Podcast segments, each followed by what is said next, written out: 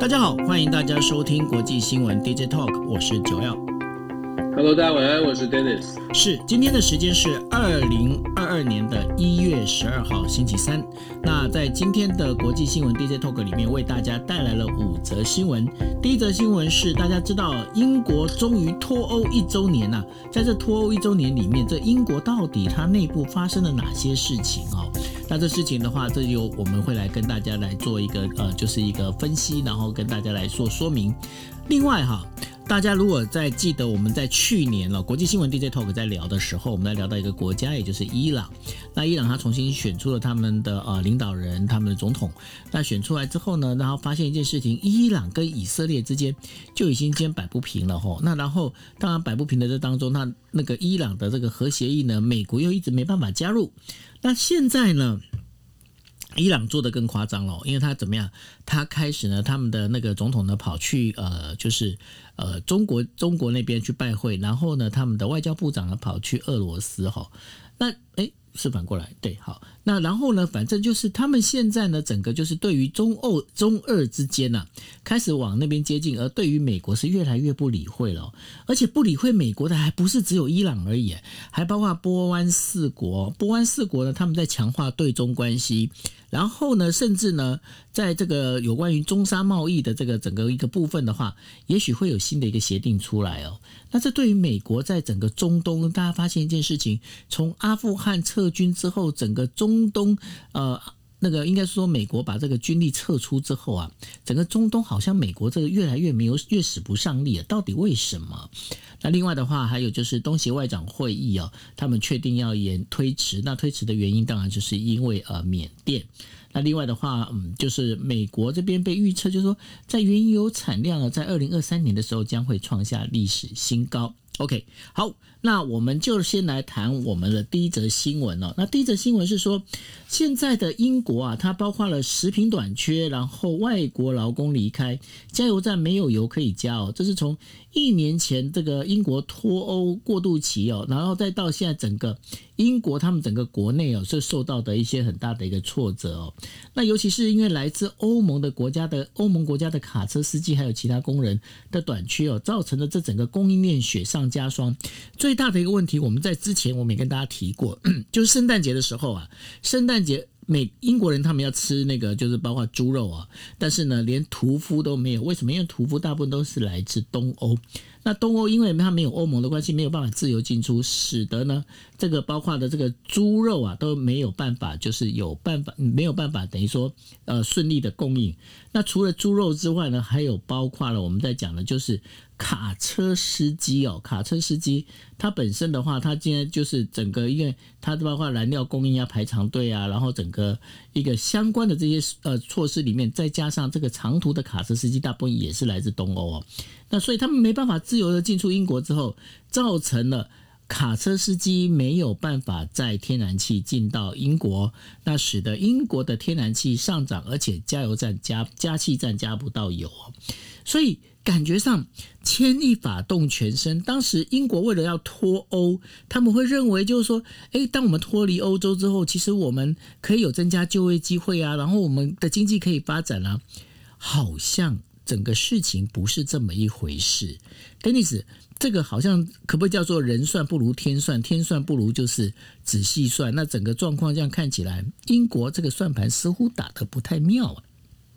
是，其实我们说英国脱欧本来就有正反两面的说法。当时英国脱欧呢是选择了相信脱欧之后英国的贸易或英国的经济发展会更好这一派的论述哦。那当时就是五十对五十了，其实脱欧的决策是非常惊险的，在公投案当中过关。那当然。呃，就基本基本上，英国人民的公投决定就要自己承担后果。现在看起来呢，确实他承担的这个状况，并不是如同预期当中的理想。怎么说？我们看到很多的经济数据可以看得出来，其实过去的两年当中，因为疫情的关系，全球的经贸的交流确实是比较降温，因为受到受到这个供应链的影响。可是也因为这样子，让英国呢，本来应该在脱欧之后遇到的直接的比较大的冲击。延缓了这个冲击的时间，可是现在已经慢慢看出来，从数字上已经看出来，呃，冲击其实是不是理想的？怎么说？从数据上来说，二零二一年的这个贸易量呢，只看一月到十月跟二零二零年相比，美国跟欧洲、美国跟欧盟的贸易量就从二零二零年的五千三百二十亿上涨到二零二一年的六千两百七十亿。也就是说，在后疫情时代慢慢复苏的经济呢，这个贸易量是上涨了百分之十八。中国跟欧盟的贸易量也从四千七百九十亿上涨到五五千五百八十亿，上涨是百分之十七。你知道英国在这段时间，二零二零同时期，二零二零到二零二一，它的对外贸易量上涨多少吗？只上涨百分之二。换句话说，脱欧之后，因为英国已经跟欧盟脱离了关系，在这样的情况之下，英国本来以为英国的气呃英国的贸易、英国的经贸会有独自的发挥的这个空间哦。可是现在从数字上，我刚刚讲的，跟美国的贸易、欧盟跟美国的贸易回反弹的这个比例达到十八趴，跟欧中国的贸易反弹达到十七趴。可是英国自己本身的对外贸易居然只有两趴的成长，两趴的反弹。而且这还只是刚刚开始，也就是说，在后疫情时代刚刚开始的现象，接下来会不会对英国造成更大的冲击？尤其是英国没有欧盟这么大的市场，他的想象当中会有更多的劳劳工，呃，属于英国人工工作机会属于自己英国人，但是英国自己本身的市场的腹地不够不够的情况之下。我觉得他在欧洲，他在脱欧之后遇到的冲击，从可能从负面角度，我本来大家的担心，看现在开始慢慢要浮现。我们也知道，英国在过去这一两年当中，很积极的加入。所谓的这个 RCEP 或者是 TPT 呃 CPTPP，目标就是希望可以在脱欧之后找到另外一个市场的出口，找到另外一个合作的方向。可是这个 CPTPP 到现在为止还在审议当中哦，就算要让它过关，也要一定的时间。这一段时间，英国恐怕还要承受这个英国这个成负担的成本，恐怕还会持续哦。那这个经济上面的影响，也一定会造成英国国内政政局的一些不稳定。尤其现在，Boris Johnson 也遇到了不少的挑战，在疫情上面，甚至最近这两天传出来，他在疫情当中还开 party 哦，欢乐趴，这些都。欢乐 Party，所以你看这些问题都会因为其实经济人民的经济生活会影连带的影响大家的心情。当你经济荷包不好的时候，你看政治人物是更看不顺眼的，尤其是政治人物犯了什么错，你会更觉得你在搞什么经济都搞不好，你还对对对会被放大。经济搞不好，你还开 party，然后疫情这么严重，你还这样子，而且你自己还确诊过，这些抱怨呢都会发酵的更加的明显。所以我觉得英国的未来在经济上跟政治上，可能脱欧之后的冲击恐怕不会是正面的，而是负面的会比较多一点。所以英国的挑战也不小哦。那现在要问一个问题哦，那如果是这样子的话，呃。接下来，英国这样持续下去的话，它可能会造成的就是经济一直就相对的没有办法那么快的复苏，对不对？对啊，所以他必须要找赶快找到出口，这个这个出口就必须要看大家的实力了。我们一直在讲说，美国美国有它的实力，美国有足呃庞大的市场没有错，但是美国的这个市场愿不愿意开放给其他的国家一起来分一杯羹，这个其实是一直以来在美国内部也有很多的讨论，尤其我们说在疫情的。哦，这段疫情的期间哦，美国人从民调显示，美国人对于所谓的自由贸易或者是开放这个国际自由贸易的这个竞争呢，是不是对美国的经济是正面的影响？那个态度是转变的。以前美国人觉得自由贸易很棒。就是对对对自己或对盟友都不错，可是因为疫情的影响，再加上现在的通膨、现在的物价，其实很多人对于国际贸易是不是对美国有好处，已经抱持了越来越保留的态度。尤其是共和党，这一点要特别强调。尤其是共和党，而共和党现在正在气势正在上升当中哦。共和党强调的就是美国优先、美国第一。美国优先、美国第一，代表的是所有的市场、所有的贸易都必须以美国的利益为优先。那英国如果寄托在北美洲的这个贸易市场，希望可以跟北美打进关系，来挽救它脱欧之脱欧之后的这些冲击的话，恐怕这个期待的是有点过分乐观。这也是我们说为什么是英国现在这么在乎东南亚国家，或者是这么在乎要加入 CPTPP。可是某种程度来说，中国会不会也去思考未来跟中国的关系？我觉得这是我们值得观察的。虽然在政治上面有争议，可是我们今天其他的议题也会谈到。政治的争议，很多国家开始慢慢的把它放在旁边，追求经济的利益。那英国未来的选择到底剩下多少？他在选择北美自由贸易，或者是东南亚的自由贸易区，或者是所谓的 CP 环太平洋自由贸易区这些区域，英国如果可以成功打进去，而且真的可以成功获利，那没有太大的问题。可是如果这些这些选项可以带给他的经济利益是有限的，那我们就要去想说，英国可能自己就要想说，那未来跟俄罗斯、跟中国之间的关系，如果有经济利益，它会不会有所动摇？这个是可以值得观察的。其实哦，这个部分的话，呃，从大概二零二零年开始。整个全球这个算是每个国家的等于说自我主义哦，这样的一个方式，然后自我利益的这个最主为优先化的这样的一个想法，其实已经在。整个就是我们在讲全球政治里面发生的一些发酵的作用。那最我们在讲说第一个受害者应该就是香港。那为什么是香港哦？就是说，呃，当时中国它在国内通过所谓的这个呃国家安全法的时候，那这当然这国家安全法它当中呃等于说我们在讲说项庄舞剑志在沛公啊。那这个帮当中其实最主要其实就是要收拾掉就是香港的这一些自由言论哦。但是当时啊，当时在整个呃，我们在讲说国际舆论上面，对于这个中国的这个国家安全法，其实并没有发生太大的一个所谓的，不管说制裁的声音也好，或者是呃这一些等于说谴责的声音也好，都没有。那因为都没有的情况之下，那国家安全法开始 run 了之后呢，那当然第一波受害的当然就是呃我们知道的香港的苹果日报，那接下来包括了就是呃。不管说呃立场新闻或者是等等这一些，包括重新闻，他们现在也结束了哈。那在这一些整个这样一个状况这样走下来之后，Dennis，你有没有发现一件事情？现在。过去每个国家，他们可能会结成一个，不管说哦，你说你是民主联盟也好，你是自由联盟也好，可是现在更多的国家，他们反而是说，哎，我今天我自己这个，我先把我自己先顾好，这至少至少门前雪啊，莫莫管他人瓦上霜。现在整个国际趋势好像变成这样的一个状况，对吗？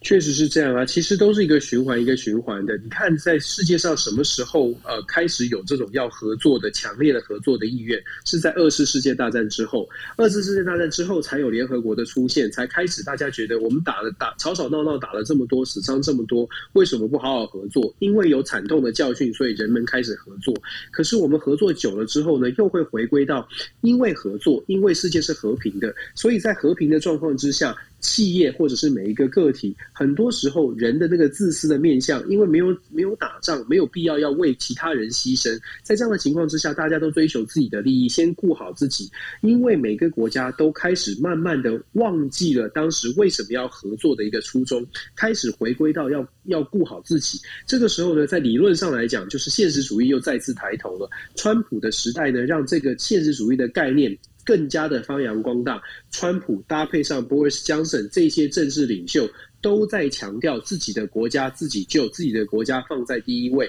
这个气氛影响到全世界，其他的国家，就算一些中小型的国家还在努力的说：“诶，我们全球来合作，我们要有共识，我们要有爱，我们要包容。”可是这个爱跟包容的力量，如果没有一个强烈的教训，就是没有大家都忘记了过去因为吵吵闹闹造成的这些损失。只想到现在可以，或者是短期的未来可以得到什么样的好处，你就会发现，就像九欧你说的，我们现在看到的世界，感觉起来又回归到了每个国家都在追求自己的利益哦。这也是为什么拜登这么难做。拜登政府一直在强调要国际合作，要用人权价值、民主价值，呼吁大家团结起来，呼吁大家一起来做，一起来做对全世界有利的事。可是每一个国家呢，在看完这个论述之后，会反过来想说：嗯，我们都想要让大家更好，可是为什么你赚的比我多？你知道吗？就是当你看到先进国家它有拥有疫苗，可是我们没有；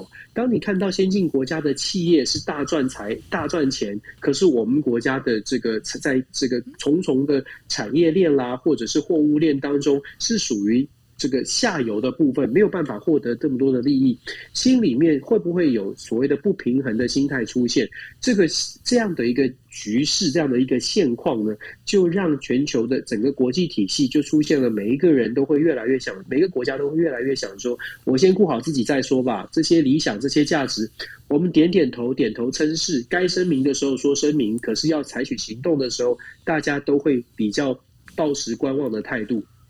这个在川普时代已经慢慢出现，而在二零二零、二零二一年这两年的疫情期间更是如此，因为大家都在救自己的国家。接下来能不能够重新找回全球的共识？我我自己不是这么乐观的，就是看待哦，因为如果没有一个。重量级的议题，如果没有一个让大家觉得我们必须要走在一起的这个合作的这个这个基础，合作的事件，也许是，也许讲的比较直白，也许是军事的冲突，也许是全全球气候的一个重大的意向，让大家觉得我们应该要赶快携手携手同心来面对这个这样的挑战。如果没有这种事情发生的话，我想慢慢的，大家还是很多国家可能还是有自己的利益优先。这也是比较无奈的，或者是在五大洲开始出现了一那个飞碟出现，那就有可能要合作了。嗯，对，如就像我对，真的是，哎，真的，你不觉得真的是这样吗？就是如果没有什么那个叫什么电影啊，那个名字我忘了，那个 ID Four 啊，ID Four，对对对对对，我们这个年代真太久远，现在可能很多听众更不知道那什么东西，可以上网去搜啊。那是一个经典名著，经典好片，是不是？那这那样子的话，大家就会团结了嘛，不是吗？对啊，全世界一起打造方舟啊，它里面就是有演全世界一起来团结打造什么东西。但是现在比较流行的是 “Don't look up” 啊，别 千万别抬头，千万别抬头。OK，好，那我们来进入我们的第第二题啊、哦。那第二题在谈的就是。伊朗的那个新的那个算政权呢，莱西政府呢，他们现在开始就越来越接近中国跟俄罗斯。那莱西总统呢，计划在这个月呢要访问俄罗斯，而另外的话，伊朗的这个外交部长阿卜杜拉西安，他呢也在。这个星期稍晚的话会访问中国，那他们呃到这个不管是到俄罗斯也好，到中国也好，他们预计要讨论的是安全、安全还有经济合作的这些相关的措施。那虽然呢，这个当中就是因为伊朗的核协议啊，这个谈判一直非常的困难，但是呢，这当中限于就是美俄之间还有美中之间的这个关系的日益紧张啊，所以呢，现在反而变成了就是怎么讲，变成是伊朗跟中国跟俄罗斯呢。干脆起来，联合起来就来对抗美国。那根据伊朗的报道呢，是这么这么讲的，就是说拉伊斯牧师呢将在访问俄呃，等于说那个拉伊斯牧师就是我们刚才在讲的，就莱西哦。莱西呢，他在访问俄罗斯的时候呢，他将会跟普的普丁的总统见面，而且会签署一项哦，价值大概是一百亿美金、为期二十年的安全合作协议。那预计呢，这个这个交易里头，它包括了购买了包呃俄罗斯的制造的战那个战机，而且呢会用这样的方式来更新伊朗的这个老化的这些军备哦。那另外的话。阿普阿普拉杜呃阿普杜拉西安，他呢则是要去他跟中国呢签署全面的战略协议哦，在二零二一年的呃就是落实二一二零二一年三月的这个中国跟中国签署的这个全面的战略协议哦。那由于美国美国制裁呢，伊朗的金融还有石油部门的影响非越来越广哦。那所以呢，现在中国呢会持续的跟伊朗进行经济往来，而且呢对他们来讲的话，对中国来讲，他根本就是不不去在乎呃美国的制会不会跟美国的制裁发生冲突哦。那中国将会成为伊朗的非常重要的一个合作伙伴。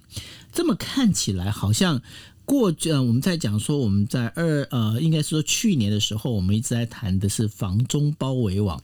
现在感觉看起来好像防中包围网反过来了，变防美包围网，由这一些包括中东的这一些呃，就是伊朗这些国家开始跟中国、俄罗斯组合起来了。这个局势怎么会转换转换成这样子啊，Dennis？我其实我我们说我们看这个国际国际新闻呢，我们慢慢会发现，当美国的这个实力或影响力在衰退的时候呢，事实上你会看到所谓的反美或者是站在美国对立面的力量，本来是还会忌惮说美国的美国的实力很大，不要轻易的做连结，还会躲在阴影后面哈，不要对，就是明显。不会不会敲锣打鼓的说我们要合作，我们要合作。但是现在很明显的是不一样的，所以我们说为什么说拜登政府的这些外交决策，其实真的会牵动全球的发展。现在看起来，伊朗为什么会这么大动作？当然跟核协议迟迟谈不定，然后美国又拿不出办法，有很大的关系。当伊朗觉得我们在核协议上面，我也可以跟美国不要说平起平坐，但是呢，美国你看起来很强，但是你也拿我没辙。这样的一个讯号啊，几个几轮的会谈下来之后，其实伊朗也看破了美国的手脚。所谓的看破手脚，就是你美国也不会真的对我怎么样啊。既然是如此，伊朗当然就有机会，他去向外去寻求资源也好，或者是拉帮结派也罢。你可以看到很明显的，伊朗的这个总统莱希，刚刚你分享的新闻当中讲得很清楚，他跟俄罗斯的关系不只是合作，而且是非常明目张、非常直白的，明目张胆。不能不能说，对我们这个太太太美国观点，不行不行。你你你真的是你现在在美国 OK 的。OK，对对对，我们是当然是可以说，但是我们必须说，就说像伊朗现在这这采取的动作呢，是非常直白的，就是我就是跟我就是跟俄罗斯合作，我就是跟中国合作，我们都是觉得美国你们是错误的地方。以前可能就像我说的，以前还会有一点忌惮，但是现在看起来，因为美国真的到目前为止，除了说，我们一直在讲拜登政府除了外交上面的说谈判。讲了一一，我们一直看到这些字眼，但是没有行动，这是最大的问题。因为没有行动，所以像伊朗呢，其实它的策略很多。伊朗不仅仅是跟俄罗斯、跟美国，你知道吗？伊朗事实上跟沙乌地阿拉伯也在修补关系，跟土耳其也在修复关系，甚至是伊朗现在还把触角伸到了美国的后花园委内瑞拉，开始拉近关系哦。所以伊朗不是说它是一个外交强国，而是伊朗的触角，它为了要保持它自己的生存，那在不用武力、不用战争的状况之下保持生存，他也发现了交朋友，尤其是交这种以反对美国或不喜欢美国、受到美国这个不不公平对待，就是从他们的角度是不公平对待的这些国家呢，现在开始反而变成联手了。就像你，就像你刚刚提到的一个反美包围网哦，其实某种程度上，现在看到越来越多国家是这样，他就算不反美。但是呢，他也在做的事情是，除了美国之外，是不是有另外的选择？我们待会会谈到沙乌地阿拉伯以及相关的国家，也一样的出现这样的状况哦。这是美国的警讯，这也是相信美国这个价值的所有的国家都必须要去思考的。现在的美国到底在国际上面扮演什么样的角色？现在的美国到底出了什么样的问题哦？美国内部有很多，其实美国内部有很多很多的讨论，甚至呃，如果你讲的更直白的话，共和党是全力在碰。攻击拜登政府的外交的手段，认为拜登政府的外交手段已经造成世界的不稳定。原因是因为拜登太软了。我们其实，在 DJ 上有说过，因为拜登的这个太相信所谓的外交谈判，太相信是什么事情都可以用桥的。可是有的时候乔不定的时候，你得有实力。当美国的实力让人家看小的时候呢，那那当然这个世界就会开开始越来越骚动。伊朗的动作真的不意外，我们还可以预期更多的国家会开始思，他会开始思考自己到底要站在美国这一边，还是站在反美？不见得是俄罗斯或中国，而是站在美国的另外对立面，或者至少是拉拢这些可能觉得诶，美国有点弱的。呃，这些国家，我们一起来想说，如果我们以前依赖的美国没有那么强了，那我们自己应该做出什么样的事情？其实你看土耳其最近做的事就非常的明显，在中东美国的势力衰退之后，中东国家都自己自己想办法，自己求生存，自己来降低冲突，不需要依赖美国，不需要再靠着好像哪一个国家来支持自己的这个安全哦。我觉得当全世界都在做反思的时候，是不是我们可能也要做一下另另外的准备？你知道为什么拜登他老是没把这个事情瞧好？你知道吗？为什么？你讲你要你想要讲什么好笑的答案吗？不 对，我要讲的就是他名字取不好啊。又拜又等，就等着要瞧，怎么可以瞧？那瞧不出来的。要像我的名字，拜登对，今天是乔拜登，那乔又要拜又要要拜托人家又要等，你怎么可能瞧得出来？瞧不出来。那名字要取得好，就像我这样子，叫负责乔。你是负责，我负责来瞧，哦、好不好？Okay, 好，我负责等，我负责等。对，那然后不过不过这个当中，其实我们画我们把画那个拉回来正经的哈，就说你有没有发现一件事情？我好像发现这整个一个呃兵败如山倒是从阿富汗撤军开始。那阿富汗撤军这件事情到底对还不对啊？这就不对啊！现在很清楚的答案是不对啊。所谓的不对，不是说他不应该要长期规划怎么样来慢慢的软软着陆，就是慢慢的撤军，而是在一开始的时候呢，我们其实，在 DJ Talk 讲了好多次了，阿富汗的撤军是一个完全错误的决定，或者是完全影响美国整个在中东地区布局的一个决定哦。讲的很讲的好听，是讲说这个战术的转移或者是实力的转移，可是讲的不好听，在国际上面以实力分配来说，过去的美国可以部署在中东，同时又部署在亚洲，但是现在却要拿出一个理由说，因为要亚洲的局势转变，印太战略要强化，所以要减少对中东的驻军。大家可以想象哦，过去我们可以说，美国如果在川普时代或者是共和党以前的美国，美国会说，那我就那我就投入更多的军力啊。那我就两边都强化强化吧。可是拜登政府做出来的决定会让大家觉得，那你就是口袋里东西不够了，你的钱不够了，或者是军事实力在衰退了，所以你才会需要东拼西凑的东补西挪的。如果是以前的美国，只要在中东加强去加增增兵就好了，何必要去调动呢？所以我说，做阿富汗的撤军呢，基本上。第一个错误是传递出来的讯号是美国的实力有限，美国的能够拿出手的军事跟经济的实力有限。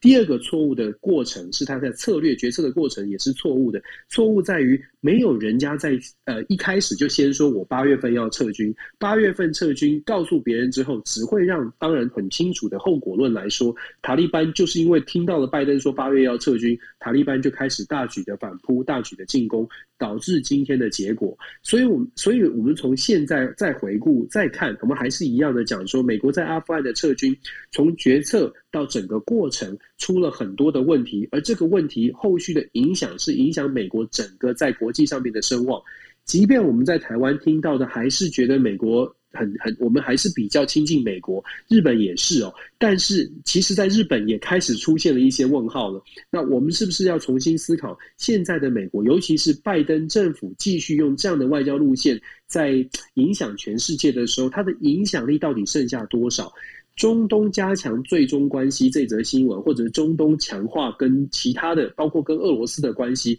某种程度上面，就再次的告诉我们，为什么八月份的阿富汗撤军是如此的错误，而拜登政府现在的外交政策真的是需要一个大幅的改变哦。搞不好他会在今年进行一个大大大的换血，也不一定哦。就说整个整个目前的国安团队可能会出现大幅的人事调动，如果这个压力继续往上涨的话。看起来这个压力是会持续上涨，为什么呢？因为现在呃，因为这个中亚国家的哈萨克啊，它近日这个动荡啊，引发了就是中国对能源安全的担忧。那拥有呢，就是丰富石油资源的四个波湾国家的外交部长呢，那今天抵达北京哦，准备展开为期五天的访问。那在中国外交部是这样表示哦，来自沙地阿拉伯、科威特、阿曼还有巴林的官员呢，他们呃就是还配合的就是波斯湾安全理事会的秘书长纳伊夫，那然后将在中国待到十待待呃待到十四号。那中国外交部的发言人汪文斌呢，在今天的一个例行记者会上表示哦，那面临了整个广阔发展的前景哦，那中国相信这一次的呃，就是海湾的这样的一个合作会议哦。跟国家呃，等于跟这些呃波湾的国家的这个外交部长，还有就是呃，包括了就是我们刚才提到的波斯湾合作理事会的秘书长的这样的一个呃访中的这样的一个做法呢，将会促进这相关的这个这各领域的这个交流哦。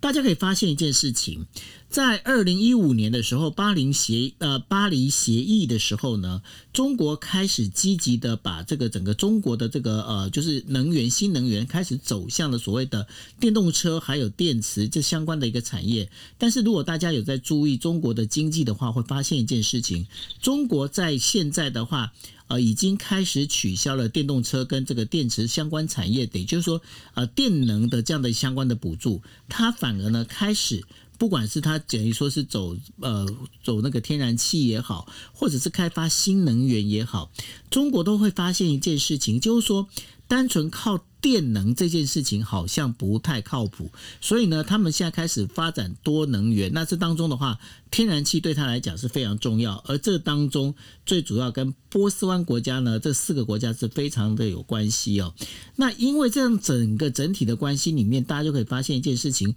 过去我们在呃，就是我们 DJ Talk 也跟大家提过。波斯湾国家里面，就是从阿拉伯的阿拉伯的这个整个国家里面的话，跟拜登之间的关系好像也处得不太好。然后呢，现在波湾国家开始呢去跟中国去慢慢的去谈，包括了这些天然气资源啊相关的东西。那谈这些东西之后，未来对于美国的话，美国对于波湾国家的影响力会不会越来越小呢？确实已经慢慢变小了，而且你刚刚讲到这些四个国家，其实我们如果回顾这四个国家，包括沙乌地阿拉伯、安曼这些国家，其实过去跟美国的关系都是很近的，甚至我们可以说是，呃，美国在中东地区等于是坚定的盟友，他不会轻易的动摇的，包括甚至在川普任内哦，呃。当然，川普为了沙乌地阿拉伯承受了不少的这个批评哦，因为沙乌地阿拉伯的这个王王储 MBS 其实并不是一个非常讲讲究人权的一个领袖。我们之前有分析过，他甚至。对，他甚至是谋杀了这个华油的记者，当时引起世界很大的争议。然后川普还帮帮他擦屁股，帮川普帮他这个擦脂抹粉的。简单来说，川普在操纵中中东国家，我们说操纵哦，是是指说，川普真的是用很多的政治手腕来把中东的这些沙，尤其是阿拉伯地区的这些国家，紧紧的拉在美国的旁边。即便他可能不是符合所谓的民主价值或者非常民主的国家，但是川普非常清楚。这些国家对于全球能源，如果讲到能源战争、能源供应，这些国家扮演的角色很重要。即便美国自己有能源，但是能够控制住，至少在这些能源国家当中有一定的影响力跟话语权，对于美国的全球霸、全球布局跟霸权而言是极为重要的。可是偏偏拜登上台之后呢，拜登一开始就设定的在人权的议题上面不放手。拜登对于沙乌地阿拉伯的王储是非常非常的有戒心，而且是非常的不喜欢的。所以他上任之后，我们之前有分析过，上任之后，拜登政府跟沙乌地阿拉伯的关系走得非常的远，完全的大幅的改变了本来美国跟当地国家之间的这个距。关系哦，在这样的情况之下，这些国家当然也会去看看人说人话，做就是。也会做出一些调整。当你当他们发现美国的这些国家，美国呢，第一，拜登的政治意识形态好像跟他们不对，他们不是很友善。再来，大家记得吗？拜登上台之后一直在讲什么？讲绿能，绿能跟产油国家，大家想一下这个连结，到底产油国家会不会喜欢绿能？绝对不会喜欢的。所以国家利益本身来说呢，就说。这些产油国家，他希望他需要的是大家要买石油，拜登需要的是大家不要用石油，大家要用电池车、电动车，要用。喂。来取代所谓的传统的石化能源哦，在这样的情况之下，拜登政府的政策包包括拜登政府对于民主或者是对于政治意识形态的立场，都跟这些国家不同，所以海湾国家当然会寻求其他其他的出口。从市场的角度，从国家利益的角度，海湾国家现在主打的呢是所谓的这个这个呃搁置争议，他们觉得。对，我们没有要跟中国跟俄罗斯在意识形态上面完全的走近，他当然表面上是这么说了，但是他们讲的是说我们要考虑我们未来的市场，我们的石油输出未来的稳定哦。所以你看他这次拜访中国，其实光从日期拜访的日期来说，其实就已经很有眉角了。一般来说，这种会议呢，这种高峰会不需要搞这么久的。不需要待什么一一整一整个礼拜，对啊，会待一整个礼拜。你可以想象，谈的真的是各个面向都有。嗯。那中国其实，在二零一六年，习近平自己访问沙乌地的时候，就已经提出来要跟这些要跟海湾国家签订自由贸易协定。是不是现在这些海湾国家去真的是来到中国之后，去思考要签订自由贸易协定？如果台湾国家跟中国再签订自由贸易协定，甚至这些国家也说他们会想要跟“一带一路”的计划进行更紧密的连接。如果这些事情都如同表面上所说的这么的友好或这么这样的发展的话，坦白说啊，美国真的要非常的小心哦，因为呃，担心中国崛起或担心俄罗斯崛起，一直在担心，但是拿不出拿不出筹码来进行一些对抗或者竞争，恐怕只能看，就是心里一直担心，但是恐怕就是看着看着事情一直发生。其实我们在真的在看美国，尤其是拜登政府，我们上台的时候对他是有高度的期待哦，觉得他运筹帷幄，大概有一定的办法。可是经过了一年之后呢，这个期待已经慢慢的转为，因为因为期待所以有失望，渐渐的变老。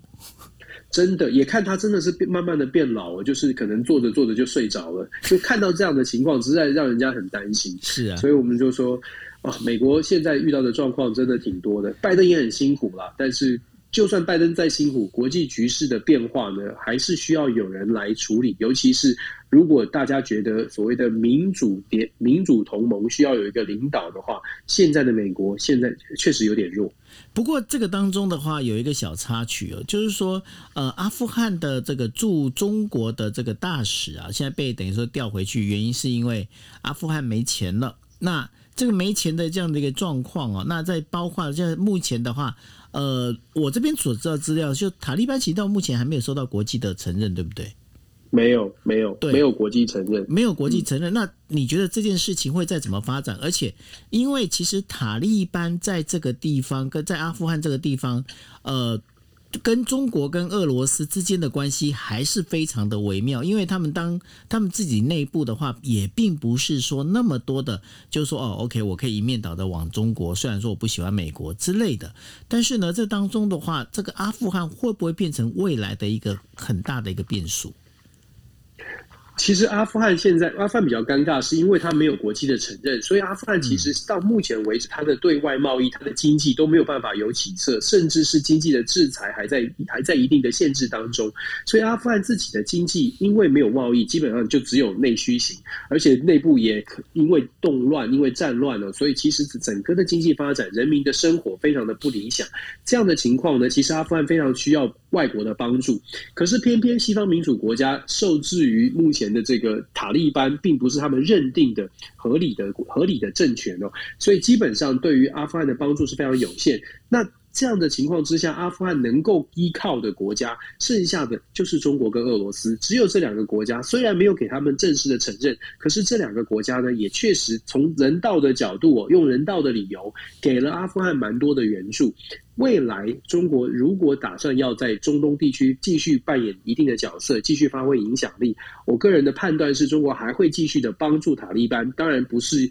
当然不是正式的承认，而是透过这种非就是模糊的隐晦的关系，继续帮助塔利班政权来控制阿富汗，希望阿富汗能够稳定。某种程度来说了，阿富汗跟中国毕竟有接壤，他也不希望阿富汗乱到什么程度。那中东地区的国家呢，也会期待阿富汗不要再。再变成一个不定时炸弹，所以但但不过塔利班自己内部啊，还有还要面对激进派的这个这个反弹呢、所以整个阿富汗区域呢，我会觉得它还会继续动乱，但是它对于世界局势的影响呢，相对来说是小一点的，因为它能够造成的涟漪或者它能够造成的这个呃重大的损损失吧，其实那个程度是有限的，所以在。全球的变局当中，大家可以想象，把一个清单列出来，像阿富汗啦，甚至连北韩都排在非常后面。这也是为什么我说阿富汗的影响是有限的。但是呢，中国跟俄罗斯却很有可能在这段时间，透过继续帮助塔利班政权，未来在需要的时候，在阿富汗变成。呃，世界目光焦点的时候呢，他们的这个实力，他们的能够发挥的力量就会更大一点。这个就举例来说，像哈萨克，我们平常没有重视到，可是现在哈萨克就变成大家关注的焦点。谁对哈萨克有话语权呢？你就会发现，哦，原来哈萨克跟俄罗斯跟中国之间的连结，远远超过所谓跟西方国家的连结。所以西方国家不管怎么喊或者怎么叫。基本上没有跟哈萨克有持续的保持交集，所以现在的哈萨克也只能就是看俄罗斯、中国或者是他们自己要怎么处理，而不是西方国家发表声明就能够改变的。美国、联合国都有发声明啊，希望哈萨克内部动乱可以平定。可是除此之外，他们能做的非常有限。原因就是长期以来，其实真的也没有重视他们。阿富汗的塔利班政权也是，呃，我觉得也会是这样的情况。不过，那个穷山恶水必有刁民啊。那阿富汗的话，他如果真的是被逼到没有，真没有钱的话，我觉得他的那个持续的就种他的大麻，卖他的罂粟花。所以说，这个当中的话，我觉得接下来。可能在国际政治上它不会有一些影响，但是我觉得在毒品交易市场上，也许阿富汗它也只能透过这个部分来赚钱了。其实各个国家都是这样。你刚刚说刁民，或者是其实讲另外一个层面，就是大家都在求生存嘛。是啊，你看哦，呃，有一个新闻，其实我们之前没有分析到，有一个新闻有去做一个秘密的调查，调查伊朗为什么在美国的经济制裁之下，好像还能生存。后来大家就发现，原来伊朗啊，偷偷的在国际的公海，就是在公海上面有用这个类似海盗或者是非法的组织哦，地下的继续把油卖出来。也就是说，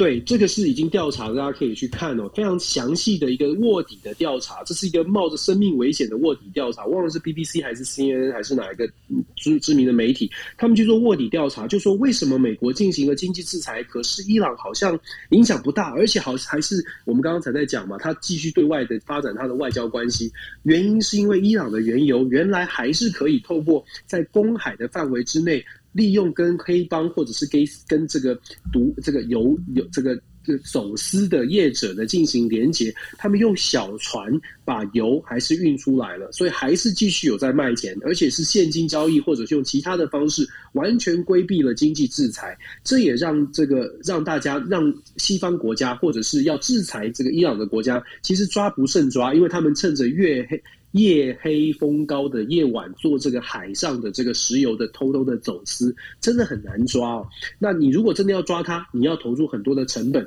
谁要谁要来负责？谁要付这个钱？又没有人要付钱的情况之下，只能睁一只眼闭一只眼，让他继续做这样的事情。可是只要他能做这件事情，就代表经济制裁其实有它的漏洞存在。那有漏洞，当然你就看到伊朗现在继续讲话很大声。所以我们说，你到回到阿富汗的问题。人都会想办法求生存，这个叫做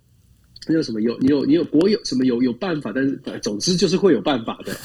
上有政策，下有对策。对对对对对，我想不出这句话，我就只好想说，总之有办法的。哎，不过不过你知道吗？那个在呃，就是中呃中国进行改革开放之后啊，那那时候尤其是在两岸之间的关系还没有，还等于说。有点紧张又没有那么紧张的时候，你知道台湾渔民跟中国渔民最常交换交换这一些走私物品的地方，你知道在哪里吗？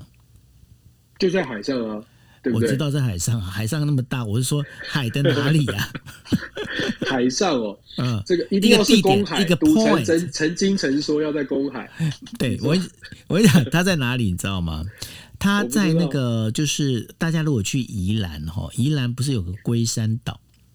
对，那龟山岛，他在龟山岛上交易，那你知道他在哪里交易？你知道？但是他就龟山岛啊，面向太平洋，就是呃外海，不是面向台湾这一边哦，面向外海那一边，也就是呃现在有一些人那个那之前应该是去年吧，去年有一些呃人会去拍那个就是什么那个叫做呃那个牛奶牛奶海的那个地方哈。那那地方其实它呃有有两有一个叫做眼镜洞，那它就是有两个那个很大的山凹，那个地方到了就是呃每就是那个月亮应该是这么讲，就是那个呃初一的时候，月亮没那么亮的时候呢。他们就在那边进行交易，那那个地方其实是一个很好躲藏的地方。为什么？因为呃，在海防这边的话，其实不太容易扫得到，就是那个地方有怎么渔船在那边看不到那些地方。那所以呢，那经常会有些包括交换交易走私烟呐、然后包括那个等于说交换一些像来自中国的那个当归、枸杞啊，是相关的东西，都是从那边在做走私。这是一个。蛮有趣的一个点，因为那时候我在我有时候有去采访的时候，我们才知道说哦，原来这个地方其实是一个很好的交易点，那个眼镜洞蛮蛮酷的。那就像你讲的，每一个人呢，他不管说你今天你是国家也好，或者是你个人也好，你都为了要生存，你会想尽办法让自己可以呢，在这个我们在讲的，就是说在法律的这个 gray zone，就是这个灰色地带啊，找一个能够生存下去的方法。嗯。赔钱生意没人做嘛，杀头生意就有人做，所以这个这个为了求生存，为了赚钱，我相信一定会有，不管在龟山岛找洞啊，或者是在哪里找洞，一定会找到洞的。是一定会找到洞，找到一个可以隐匿的地方。好，对啊，OK，好，那我们进入第四则新闻了。那第四则新闻，第四则新闻要跟大家讲的就是那个东协呃东协主席国柬埔寨呢，在十二号的时候宣布啊，叫推迟原本定在十八号举行的，就是面对面的外长会议。那然后呢，这是因为最主要原因在哪里？包括就是，呃，现在成员国里面对于缅甸的这样的一个情势啊，一直还有一些分歧哦，所以没办法做出一个正确的一个调整。那在这个整个一个事情里面，当然会讲说，哦，这个我们推迟的原因呢，还最主要原因还是因为 Omicron 啊。那但是呢，这个当中可以确定的就是，包括了现在，因为翁山苏姬之前本来是被判四年的徒刑，现在又另外再加两年，就是因为他违反呃走呃，应该是说进口这个无线电机啊。那所以呢，就变成是呃再增加了两年的一个徒刑。那增加两年徒刑之后呢，在这整个一个状况里面，现在有关于缅甸的。一个情势啊，好像一直还在焦灼在这当中。Dennis，这个为什么东协跟缅甸这个事情一直没办法把它处理好？那之前不是都已经讲说好，我要我要这个出手要开始做这件事情，可是这整个好像又拖下来，又新闻又淡了。那包括翁山苏姬的图形又加了两年了，好像也没有其他东西出现呢。我很缅甸很难改变啊！其实我们刚刚讲，我们讲到说这个好像国际上声好像有声援缅甸啊，其实我们都讲说是声音很大，但是行动很少。根本的原因是因为东协有很多国家，它自己本身就不是民主国家，它对于所谓的支持民主运动，它是它是。他他是没有意义，他是没有意愿的。我们就说，像是现在的东协的轮值主席哦，柬埔寨的总理洪森或者是韩森哦，他自己本身就是军政府军军事政变夺权成功的，他也不是民族领袖。我在现场，虽然穿着，对对对，他就是他就是不，他就不是一个民族领袖。所以，他虽然有着这个东协国家，然后轮值主席好像是一个大家诶就遵守一定的这个价值哦，但是所谓的价值，它是很虚的，因为他自。自己就不是嘛，所以当韩森上个礼拜拜访了缅这个缅甸，去见了敏昂莱军政府的领导人敏昂莱，讲是讲说他是代表着东协去了解要用什么样的方式来帮助缅甸，可是，一般的解读或者是西方国家的解读都会说，基本上就是韩森去跟敏昂莱去做去做这个去去支持敏昂莱，觉得你干得好哦，我们要确保我们这种政体会能够延续哦，因为如果缅甸的军政府没有办法成功。洪森、韩森自己的军政府也会出现状况。如果缅甸的军政府被东协采取介入的手段去改变了这个军政府的现状，韩森自己也会想说：那下一个我不上，我不当不当主席的时候，东协会不会也跳脱出原来的互不干涉的原则来把我推翻？所以。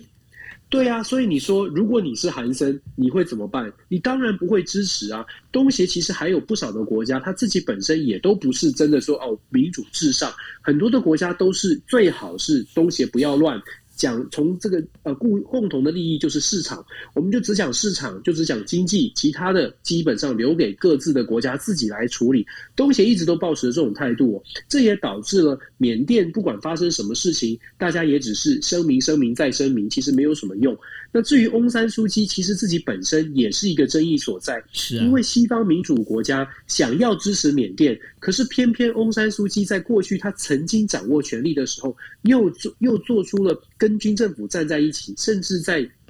罗兴亚人的屠杀事件上面，这个非常具有高度争议的人权问题上，翁山苏姬居然是站在军政府这一方哦。所以，翁山苏姬其实在过去从西方民主国家，在他被软禁的时候，是拉到了一个神坛级的地位哦。但是后来，因为他掌握权力之后，真的是从神坛上面跌下来。诺贝尔和平奖反过来变成一个最大的讽刺的事情，因为大家发现，原来翁山并不是大家想象的。把民主价值放在第一位，而是真的把他的权利或者希望可以继续执政放在第一位哦。这样这样的情况之下，他现在被软禁了。西方民主国家呢，想要支持翁山，但是大家就会说，你要支持的是哪一段的翁山呢？是当年被软禁的翁山，还是曾经在执政位置上面帮着军政府去打压米罗兴亚人的那一段的翁山？那现在就变成，因为自己翁山书记本身就不是一个。呃，全面百分之百值得支持的人，那西方民主国家要支持缅甸，要要选择一个对象嘛，要支持缅甸也变成有点弱。要支持缅甸，要跟军政府谈判释放翁山书记呢？那代代表的是你支持中山书记？那你支持翁山书记的哪一个部分？全部吗？支持翁山书记的全部，是不是让缅甸的民间的反应也不见得是非常好？甚至全球全球舆论也会怀疑说，你你是不是有你有没有搞清楚缅甸现在需要的是什么？这些因素凑在一起啊，就让缅甸的状况就更加的复杂，就更加的难难以得到外力的全部的支持。大家对他的支持，可能恐恐怕还是在言辞上面，就希望你们好好的，希望军政府不要再用暴力的手段去镇压，或者是不要再有伤亡。只要军政府不要再有疯狂的举动，或者不要有太多的伤亡的消息传出来。我会觉得缅甸有很有可能，就像柬埔寨现在的状况哦，或者是泰国军政府现在的状况，就慢慢慢慢的呢，缅甸的军政府米昂莱也开始穿上西装，也开始谈，我们让人民有发声的机会。几年之后，也许米昂莱就变成了所谓的民主的领袖了。缅甸的盘算，军政府的盘算可能是这样。那国际对于缅甸的民主支持，我比较悲观的觉得，大概力道也就只有这样。你今天已经悲观两次了。对，我必须要赶快回回到乐观的我。OK，好，那我呃，我们继续我们的第五则新闻了。那第五则新闻要跟大家聊的就是美国能源情报署，也就是 EIA，在十一号的时候公布啊、发表最新的统计，预估哦，美国在二零二三年的时候呢，原油生产量将比二零二二年增加百分之五，然后达到呃每天是一千两百四十万桶。那这将会创下二零一九年所那个所累积的所那个改写的记录，就是一千两百三十万桶哦，这样的一个记录。那在这个部分的话，因为呃，我想说这原油的部分，我们可以待会可以聊到了，就是说过去哦，因为那个呃，拜登他就当那个。应该是这么讲，产油国他不想生产油，那个等于说原油的时候，拜登曾经要求包括日本、中国、俄罗斯哦相关的这些国家能够释放出他们的战备储油，但是后来呢，就包括了整个一个呃情势大转之后呢，那当然这个储油的部分，它那个油价也开始往下掉哦。那现在的话，当时就有人在讲说，那应该全球的最大。那个油藏量最多的地方应该是美国，那为什么美国它不去提高它的产油呢？那现在的问题就出在这里哦，因为拜登刚刚我们在呃前面前面题目也呃就是我们的新闻也跟大家提到了，就是说拜登在强调强调绿能，那为什么为什么他这一次的整个原油产能会拉高呢？Dennis，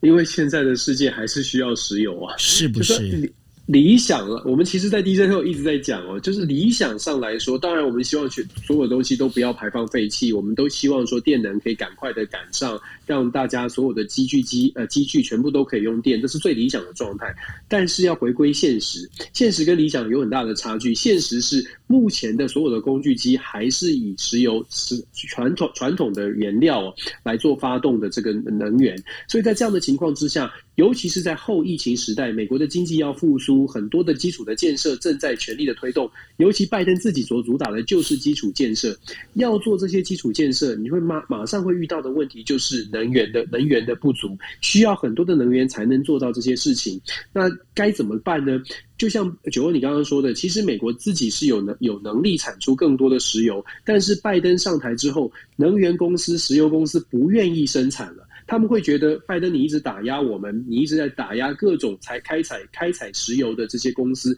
从政策上、从税务上面做进行一些打压，所以那我们就不生产了，我们是少生产一点。结果近期呢，拜登发现这样的做法不行哦，包括美国的能源部长这个 Graham，他都自己打电话到这个 EIA，到美元的美国能源管理局，要求石油要增产。刚刚你说到的这些数字，其实很很讽刺的是。就像我们知道的，拜登上台之后要讲绿能，可是现在变成了美国的能源部长说绿能绿能对以后以后处理哦，我们先赶快的把石油挤出来，把油生产出来。在这样的情况之下，美国的原油产量呃创下了过去这几年的新高。未来恐怕还会再往上走，因为其实所谓的 Build Back Better 就是重建美更美好的美国，它的基础在于美国必须要有一定的能源，这个能源还是要靠传统的石化能源哦。所以我说我要回到乐观的我呢，我要从共和党的角度来说呢，现在是非常好，这样一一片情势大好，拜登的绿能终于失败了，必须要回到我们传统的能源。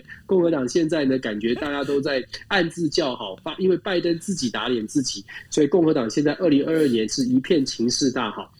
目前从这个角度来说，非常的乐观。目前要挂号反串要注明哈，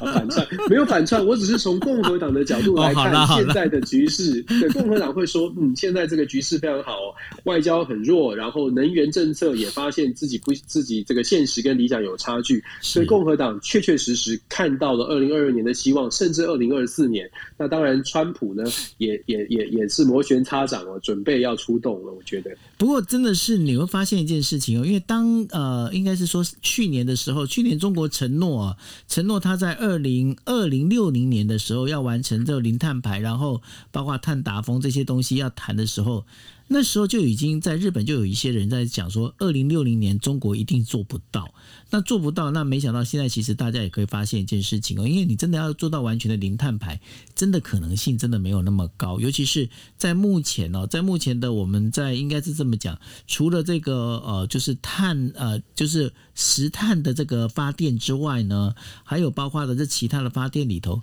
都还有面临很大的一些问题。那我就很好奇了，就是说。你 Dennis，你觉得今年还可以再投资关于电动车的这样的一个科目吗？这个是变成股股市分析了，是不是？对啊，我觉得电动车还会还会有发展的空间了，因为它现在其实整体的数字来说，电动车占的整占占整个这个车辆销售的比例还是非常非常低的，所以代表它还是有一定的成长的空间。嗯、所以我会觉得，包括我自己的投资，我也会还是会投入在电动车部分了，因为电动车还是有上涨的空间，目前还没有饱和。但是比例不应该拉那么高，不是吗？我觉得短期之内，电动车还是有一一一番荣景哦，因为毕竟拜登的基础建设计划里面就包括了充电站的广设充电站嘛，所以如果这个拜登任期之内真的有做到广设充电站，你可以想象的是，电动车的需求跟电动车的这个呃可可行性，就是可能在市场上的占比，还是会有一定的成长的空间。既然还没有饱和，那基本上还是可以，我会觉得还是有，还是可以，还是比较可以比较乐观一点哦。那至于说，如果有人乐观到所有的百分之百都会是这个非石油用车、非传统能源用车，我觉得如果是有这种期待的话，那可能就是就是过分过分的高、过分的乐观。但是我觉得短期，我所谓的短期，大概三五年之内，对电动车的电动车的需求还会还会继续存在。那未来长期来说，如果电动车或者是，其实九欧，你之前有分享到，Toyota 不是有发展什么水水车吗？就是氢啊氢气吧，氢汽车不是水车。对对对，就说 氢汽车，对我，这个太太细了。水车是荷兰的那个有没有？唐吉诃德那个叫水车。好好，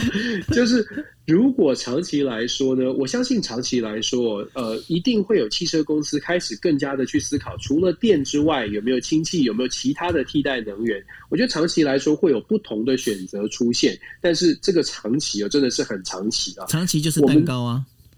长期蛋，今天是要最后要很冷，是不是？好，长期蛋糕，对啦，长期。不过你刚刚你刚刚讲的一个重重点，我我忍不住我要打你枪哎！你说拜登他要广设那个等于说充电站，对不对？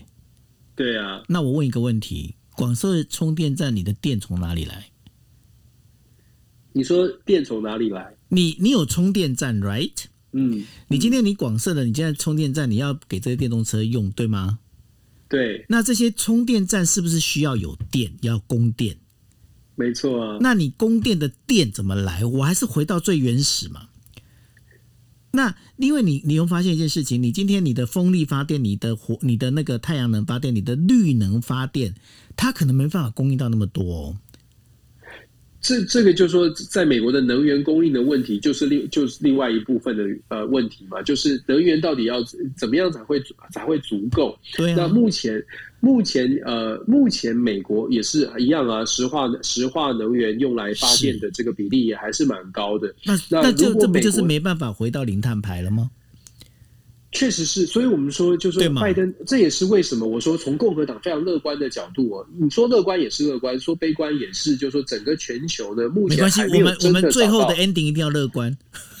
啊，还没有真的找到一个解决之道啦，只能说有替代方案，但是还没有真的有百分之百理想的解决之道，能不能找到，我们都还要讨论的，更何况是现在，那拜登这些。很有很很理想性的，包括绿能，包括节能减碳，这些都是好事。嗯，可是共和党一直都是从非常现实的角度说，现在就是做不到。你应该要非常务实的先考虑怎么样，譬如说在油价上面降低，然后我们用用这个呃目前现有的能源来思考怎么样让大家都可以负担得起，然后让大家有平稳的生活，可以去好好想思考，或者是创造出未来新的能源的这个替代方案。我觉得共和党是一直是比较这种。角度来看，那现在拜登呢上任之后一年多，遇到的挑战越来越明显，尤其他在表政施政表现上没有办法满足大家的需求的时候，共和党的论述哦，回归现实吧，回归现实吧，这种论述就会一直在大家的脑袋里面一直回响哦，就觉得哎。理想好像太太理想了，是是不是应该要重新思考民主党的论述到底对还不对？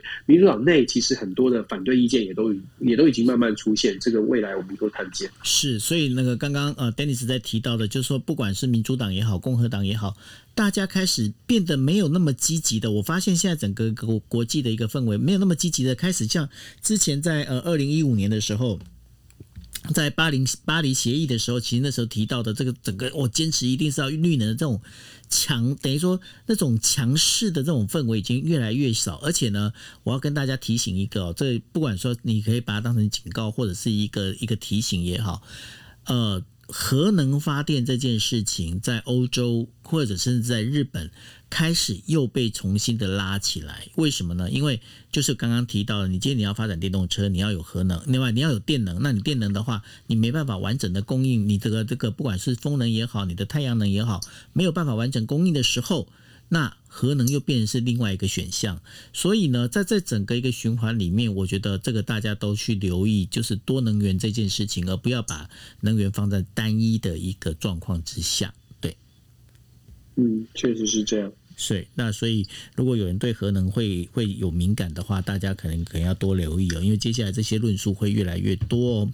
好，那在节目最后的话，我想要请问一下 Dennis，Dennis。你觉得啊？你觉得遗传本身跟你念哪间大学有关系吗？啊，就是遗遗传跟念人的人的智商啊，跟你这个哪个大学毕业有关系吗？